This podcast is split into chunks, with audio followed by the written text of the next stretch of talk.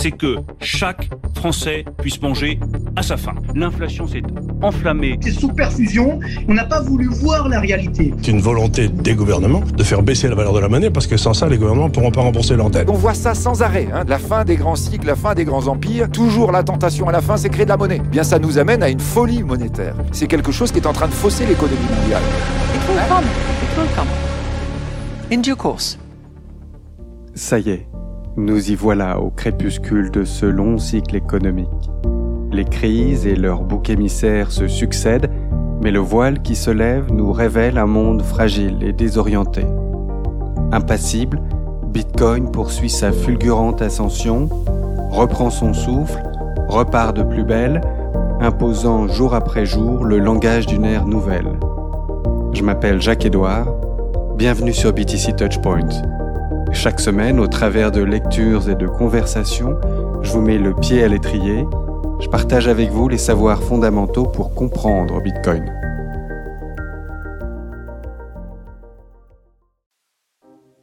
Salut Suite et fin aujourd'hui du huitième volet de la série Sailor intitulé Souveraineté immortelle. Cette notion quelque peu étrange, Sailor l'illustre à force d'exemples et l'on comprend peu à peu comment, avec Bitcoin et à l'aide des réseaux cryptographiques et numériques, l'homme sera de plus en plus en capacité de projeter ses vœux les plus chers dans le futur et de les exaucer aussi longtemps que l'énergie monétaire stockée au cours de sa vie lui permettra de faire durer ce sortilège. Tout un programme spécial dédicace aux plus philanthropes d'entre nous et à tous les mécènes en devenir. Cela te concerne peut-être directement. Allez, on y va. Robert, c'est vraiment très intéressant cette possibilité de verrouiller l'argent de la couche de base, puis de constituer ce schéma multisig qui agit comme une organisation presque décentralisée au travers de ses cinq membres. Ça permet une exécution plus dynamique de votre testament dans le temps. Ces cinq individus sont capables de s'adapter là où les gouvernements peuvent échouer, où le paysage organisationnel évolue et où les conditions macroéconomiques de toutes sortes changent. Cet arrangement d'individus qui gèrent cet argent que vous avez conservé derrière le mur de l'énergie cryptée offre un certain dynamisme et leur permet de s'adapter à votre testament. Michael, d'ici à ce que les ordinateurs soient si intelligents qu'ils fassent tout pour nous, la solution la plus probable est la suivante. Je nomme trois ou cinq personnes qui se connectent à des réseaux numériques capables de réaliser tous nos moindres souhaits voulez héberger dans le cyberespace tous vos écrits et toutes vos vidéos pour les mille prochaines années? D'accord. Nommez trois fiduciaires de l'Institut Breedlove, dotez-le d'une certaine quantité de Bitcoin. Vous vivez une belle existence, vous partez, et leurs règles sont les suivantes. Tous les dix ans, ils s'engagent à trouver quelqu'un pour les remplacer. Vous spécifiez vos propres limites de mandat là-dedans. D'ailleurs, vous pouvez introduire toutes sortes de règles et conditions. Vous pourriez ajouter que tous ceux qui lisent réellement mes trucs et réussissent le test peuvent participer à l'élection des cinq fiduciaires. Ou alors que ne peut devenir fiduciaire que celui qui a tout vu, tout lu, tout compris de ce que j'ai produit et réussi le quiz que je vous ai laissé. Et si Ludwig von Mises avait laissé tous ses écrits dans le cyberespace et que nous devions tout lire et passer avec succès l'examen oral qu'il nous aurait laissé pour devenir membre. Si ce faisant, nous étions invités à rejoindre l'Académie des économistes autrichiens et ainsi de suite pour l'éternité.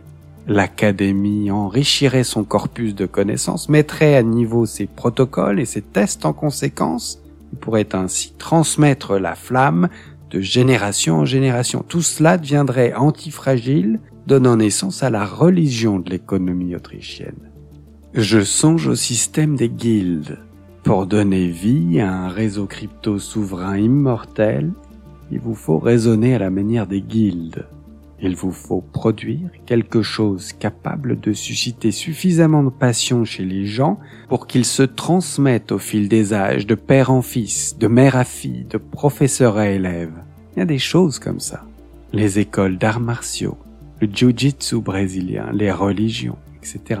Et les guildes médiévales étaient comme ça.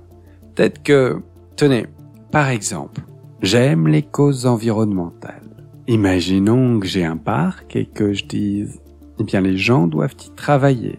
et l'entretenir. Mais ce parc est une entité publique-privée que vous pouvez utiliser et dont vous pouvez être membre à la seule condition que vous y contribuiez et que vous le protégiez. Puis je le dote et il devient une entité souveraine pour mille ans.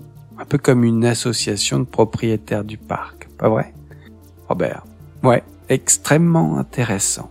Vous avez déjà qualifié les noms de domaine d'équivalent numérique de biens immobiliers. Et ce qui me vient à l'esprit, ce que vous venez de décrire, vous pourriez aussi le faire avec un nom de domaine. Le financer à perpétuité et le peupler de ces facteurs institutionnels que vous avez évoqués. Michael, bitcoin.org. Robert, ouais. Michael, ou n'importe quel autre domaine. Ça pourrait être wisdom.com, que les gens rempliraient de sagesse et où l'on trouverait des conservateurs, un mécanisme de gouvernance, un mécanisme de soutien, juste pour que ça perdure à jamais dans le cyberespace, comme un monument dans le cyberespace, quelque chose pourvu d'une certaine fonctionnalité. Vous savez, la vraie question ici, c'est tout simplement qu'est-ce que vous aimez? Qu'est-ce que vous voulez accomplir dans votre vie? Êtes-vous un homme de famille, un homme politique, quelqu'un de religieux, quelqu'un épris d'art, Voulez-vous créer un site web permettant aux gens de télécharger leur art, leur production artistique? Vous pouvez télécharger de l'art numérique que d'autres personnes peuvent consulter ou utiliser dans le cadre d'une licence. Et vous voulez juste en faire une sorte de Wikipédia, n'est-ce pas? Service communautaire actif pour toujours, bien à l'abri des failles et des échecs humains. Robert, c'est si intéressant de songer à l'argent comme moyen d'expression de nos préférences. Lorsque vous achetez une voiture ou vous vendez une maison, l'économie réagit de manière dynamique en produisant plus de voitures et moins de maisons. Bitcoin vous permet désormais d'exprimer réellement ses préférences de manière transcendante, indépendamment de l'espace et du temps. En théorie, vous pouvez les exprimer pour l'éternité. Michael, je vais vous donner deux exemples. Vous avez sans arrêt des histoires de riches donateurs qui, après avoir doté une chaire professorale dans une université, voient cet argent détourné pour la construction d'un nouveau stade de foot. Par exemple, je dote une chaire d'économie autrichienne, quelqu'un prend le contrôle de l'université et décide de détourner cet argent pour acheter un nouveau camion de hot dog. Donc je suis mort. Comment éviter un tel scénario? Comment être certain qu'ils exaucent bien mon ultime souhait? Comment m'en assurer? Eh ben, je peux le faire si j'ai un institut Rockefeller et que ce dernier détient les cordons de la bourse et qu'il distribue l'argent tous les ans en contrôlant son utilisation. Et cela requiert de pouvoir compter sur un groupe de personnes qui se souviendront de mes souhaits dans 100 ans. Peut-être bien que cela n'intéressera plus personne. C'est un vrai défi. Je suis allé à Naples cette année. Lorsque vous entrez dans le port, il y a tous ces super yachts arrimés et dessus, il y a des gens immensément riches. Mais si vous en sortez, juste à côté du port, il y a ce sol couvert de flaques d'eau et ce parc au beau milieu de Naples qui s'étend sur environ dix pâtés de maisons. Il y a 50 ans encore, c'était magnifique. Le joyau de Naples, un peu comme Central Park. Et tout le monde pouvait s'y rendre pour profiter de la journée. Traversez-le maintenant et vous verrez. Tous les bâtiments sont tagués, fermés il y a de l'eau stagnante, l'herbe y pousse à peine, c'est juste de la gadoue. Genre de paysage post-apocalyptique. C'est au cœur de la troisième plus grande ville d'Italie. Il y a de l'argent partout. Pourtant, ni le gouvernement municipal, ni l'État, ni le gouvernement fédéral d'Italie, ni aucune personne fortunée ne parviennent à trouver 100 000 euros par an pour arroser l'herbe et tondre la pelouse. Au cœur d'une ville d'un million d'habitants, le joyau public de la cité, le morceau de terrain le plus important de toute la ville, souffre d'une tragédie des communs. Alors je me demande, si j'étais cette personne fortunée et que je voulais lui redonner la vie à ce parc, pour le faire correctement, il vous faut un million d'euros par an. Si vous voulez en faire un truc de vraiment spectaculaire, 10 millions d'euros par an. Vous voulez juste tondre la pelouse, l'arroser, éviter qu'elle ne se transforme en zone de guerre nauséabonde, c'est 100 000 euros par an. Comment puis-je réellement doter ce parc sans que l'argent ne soit détourné par ceux qui l'ont détourné? Parce que, toute évidence, aucune énergie économique n'atteint ce parc au cœur de Naples. Peut-être plus judicieux, en fin de compte, de donner un tiers de mon argent au gouvernement sous forme de taxes à ma mort, ou les deux tiers pour qu'il quoi qu'il fasse. Genre, Que dire d'une civilisation incapable d'entretenir le parc central de la principale ville de la province pour lui éviter de ressembler à une friche post-apocalyptique immonde? Robert. Ouais, c'est absolument terrible. Michael, c'est l'une de mes valeurs. Les gens ont des vœux qu'ils ont du mal à réaliser. Plusieurs façons de s'y prendre et en théorie la solution magique serait je crée un programme sur un réseau crypto dans le cyberespace. Il fonctionne sur un réseau blockchain. Personne ne peut l'arrêter. Jamais. Ce code est invincible. Là, on a littéralement un sortilège magique. Mais l'option un peu moins extraordinaire serait je mets en œuvre mon souhait le plus cher sur un réseau crypto en m'appuyant sur une combinaison de personnes et de réseaux numériques. Je crois que les gens peuvent finalement concrétiser leurs souhaits de différentes manières.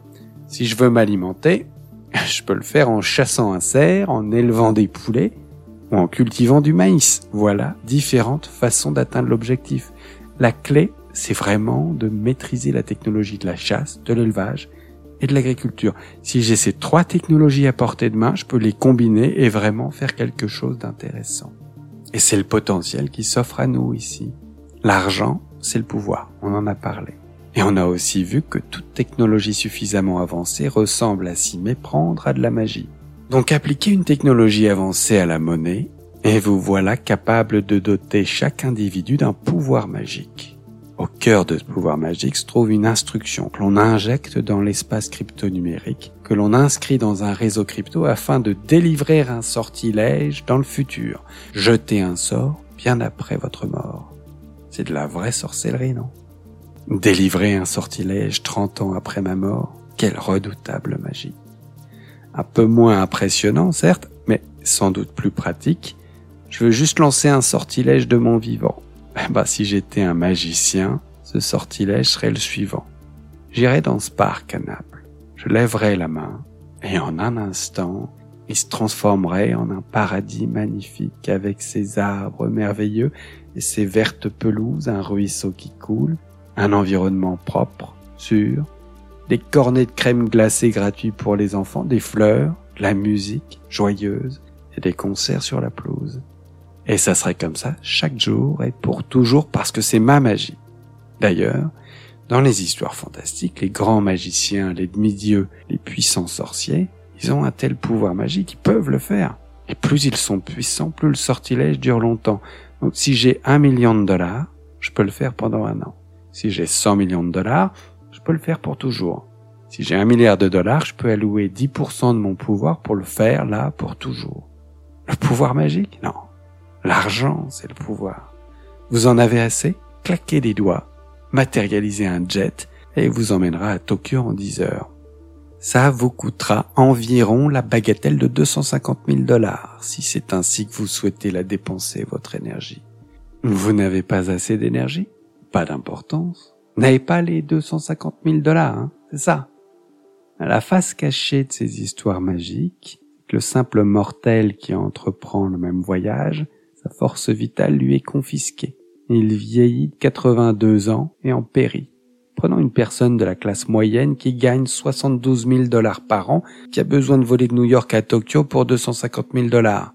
On parle là de toutes les économies qu'elle n'aura jamais. Je viens de lui siphonner sa force vitale pour lancer ce sortilège. De combien de pouvoirs disposez-vous? Combien de magie pouvez-vous mobiliser? Regardez, John D. Rockefeller, il en avait lui de la magie. Il l'a simplement joué à l'ancienne. Tout comme son fils John D. Rockefeller Jr., ils sont tous deux rendus dans les plus beaux endroits de la Terre qu'ils ont achetés puis transformés en parcs nationaux. Les îles Vierges américaines sont un parc Rockefeller. Saint John, ils l'ont acheté. Acadia, ils ont acheté une grande partie de l'île de Mount Desert et en ont fait un parc national. Les Grands Tétons, ils en ont acquis tout le terrain pour en faire un parc national. La majeure partie des terres le long de l'Hudson River, entre eux et JP Morgan, ils les ont achetés et en ont fait un parc fédéral. C'est ainsi qu'ils lançaient leur sort. Robert. Et ils ont remis ce parc à l'organisation gouvernementale. La meilleure approche sur laquelle ils pouvaient compter à l'époque compte tenu de la technologie, n'est-ce pas? Michael. Et ils l'ont remis entre les mains du pouvoir souverain le plus durable. Ils ont fait de leur mieux en jouant les cartes qu'ils avaient dans leur jeu. Ils avaient de l'or, Ils avaient des gouvernements d'États sous leur influence. D'ailleurs, la plupart des state et federal trusts, ces sortes de fiducies d'État, ont pris forme dans cette loi rédigée par des avocats payés par Rockefeller. Donc les Rockefeller ont créé un système politique. Vous imaginez que la loi 501 C3 est sortie de nulle part comme ça? Je veux dire, toutes ces lois, elles ont bien été créées. Le fils de John D. Rockefeller a épousé A.B. Aldrich. Et A.B. Aldrich, qui est devenue A.B. Rockefeller, la femme la plus riche du monde à l'époque, était, si je ne m'abuse, la fille de Nelson Aldrich, lequel était le chef du comité bancaire du Sénat. Il a d'ailleurs joué un rôle clé dans la création de la Réserve fédérale, fut l'un des hommes les plus puissants du pays pendant assez longtemps. Et donc voici un exemple de leur action visant à influencer le système politique. Les critiques prétendent qu'ils l'ont influencé au détriment du peuple. Mais on peut aussi constater de nombreuses situations où cette influence s'est révélée bénéfique pour les gens. Si vous avez déjà profité d'un parc national, sachez que la moitié d'entre eux sont dotés par des gars comme Rockefeller. Robert. Exact. Perspective intéressante, ouais. Aldrich, celui du plan Aldrich qui a échoué juste avant la loi de la réserve fédérale. Michael. Ouais, pendant 30 ans, compté de 1920, je crois, il occupa vraiment une position dominante. Sénateur de Rhode Island. Bon, en résumé, voici mon point de vue sur la crypto. Je pense qu'au final, on entre dans un monde passionnant où les gens vont pouvoir réaliser de grandes choses avec une variété de réseaux numériques et de réseaux crypto. Ce qu'on peut d'ores et déjà apprécier, c'est qu'il y a au moins un réseau crypto réussi, Bitcoin, que l'on compte aussi de nombreuses réussites en matière de réseaux numériques dominants. YouTube, Google, Facebook Amazon, Apple, etc. Ils sont nombreux et l'avenir sera défini par ces derniers. Il vous faudra juste décider lequel d'entre eux est le meilleur outil pour répondre à votre problème. Vous pouvez résoudre des problèmes avec des personnes. Je peux prendre mon téléphone, je peux vous appeler et vous dire Robert, achetez-moi 100 millions de dollars de Bitcoin. Et je résous le problème avec une personne. Ou alors, je peux résoudre le problème avec un réseau numérique. Je peux aller en ligne sur Binance je peux commencer à trader et je peux acheter 100 millions de dollars de Bitcoin. Je pourrais résoudre le problème avec Uniswap, avec un réseau crypto totalement décentralisé. Que va-t-il se passer? Le marché qui va décider. Ce que nous savons, c'est que ce qui était jadis réalisé par des personnes en chair et en os sera exécuté par des réseaux numériques. Et ce qui était fait par des réseaux numériques pourra se retrouver sur des réseaux crypto dans la mesure où l'attribut d'immortalité souveraine en vaut la chandelle. Et si vous créez un réseau crypto purement dans une optique d'arbitrage réglementaire, il y a fort à parier que sa durée de vie n'excédera pas 10 ans. C'est une situation précaire. Qui donc est prêt à se coucher devant un char pour un écart semblable à la différence entre Binance et Uniswap Sacrifieriez-vous votre vie pour essayer de trader sur Uniswap plutôt que sur Binance? Parce que moi non, je le ferai pas. Laissez-moi vous dire pour quelles raisons des individus seraient prêts à se coucher devant un char au péril de leur vie. Ils le feraient pour la liberté, leurs valeurs religieuses, l'avenir de leur famille ou de leur idéologie. S'ils sont animés d'une passion dévorante pour leurs croyances, ils se coucheront devant un char pour la protéger. Les principes de la science, de la justice, de l'humanité et de la vérité mais ce sera pas tout le monde. C'est pas nécessaire d'ailleurs. Vous avez besoin des gardiens de la flamme. Vous avez besoin des maximalistes. Les 1% prêts à se battre et à faire le sacrifice de leur vie pour des principes. Nous tenons ces vérités pour évidentes. On les a pas inventées ici aujourd'hui au cours de cette conversation. là, on parle d'une vérité fondamentale à l'origine de beaucoup de choses, notamment des États-Unis d'Amérique. Remontez donc à la République romaine lorsqu'elle était forte et vigoureuse. Beaucoup de Romains étaient prêts à se battre et à mourir pour défendre les principes de Rome. Dans une certaine mesure, beaucoup de bons Romains ont assassiné Jules César en imaginant qu'il luttait pour ses principes. Et bien des guerres ont été menées en poursuivant ce but. Donc si vous voulez vraiment la réussite d'une crypto sur 100 ans, la technologie ne constitue qu'une partie de la solution, pas vrai? Il y a aussi l'idéologie associée à cette technologie. Et il faut qu'elle soit si pure et si directe que les gens se battront à mort pour la défendre. Voilà pourquoi je ne sacrifierai sans doute pas ma vie pour la treizième itération des contrats intelligents. Ce n'est pas si important. Par contre, si vous m'annoncez qu'on est sur le point de siphonner l'énergie économique de la civilisation tout entière et de nous plonger dans une sombre période, alors ouais, je crois que je me battrai pour cela. Ça en vaut la peine. Voilà, c'est la fin de ce huitième segment d'une saga qui ne cesse de se renouveler. Et ce volet s'achève sur une réflexion pratico-pratique sur l'héritage, tous ces biens matériels et non matériels que l'on peut vouloir léguer, transmettre à ses descendants, aux futures générations, à ce monde et à cette communauté humaine qui nous a vu naître et grandir, qui nous a nourris et permis de déployer nos talents pour l'enrichir à notre tour. Et pour ce tuto How to Set Up Your Immortal Bitcoin Legacy Plan 101, chausse les souliers de la jante uber fortunée de ce monde, et Sailor donne au commun des mortels, guerre familier des vols en jet privé, un aperçu des préoccupations d'un type nouveau, celles qu'entretiennent les ultra-riches à mesure que l'heure de leur mort s'approche et que le souhait de laisser une empreinte durable sur le monde les traverse réalise au fil des explications que Michael Saylor a savamment étudié la question et qu'il s'inspire du milliardaire John D. Rockefeller, ce self-made man américain qu'il admire tant. Faut dire qu'au-delà de sa réussite assez unique, l'homme visionnaire s'est montré particulièrement adroit dans la planification et le financement de ses œuvres philanthropiques. Saylor marche donc dans ses pas et nous optimise à coups de bitcoin, de réseaux crypto et numériques le setup organisationnel et financier du mania du pétrole. Et, sans surprise, cela produit des idées qui ont de quoi faire rêver bien des milliardaires de ce monde. On pourrait presque parler d'orange peeling des hautes sphères. Mais, et tu t'en réjouiras, tout ça, c'est open source. Et donc rien ne t'empêche de tester ce pitch lors de ton prochain meet-up. On n'y songe pas tous les jours à ce qu'il les décidera enfin tous ces milliardaires à adopter Bitcoin mis à part peut-être l'appréciation de son prix. Une fois passé la barre des, disons, 250 000 dollars, ce dernier deviendrait alors, par effet Veblen, une forme de snobisme, un bien absolument irrésistible. À voir.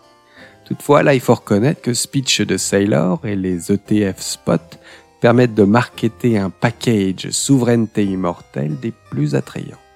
Plus sérieusement, la conversation d'aujourd'hui nous délivre un truc assez profond.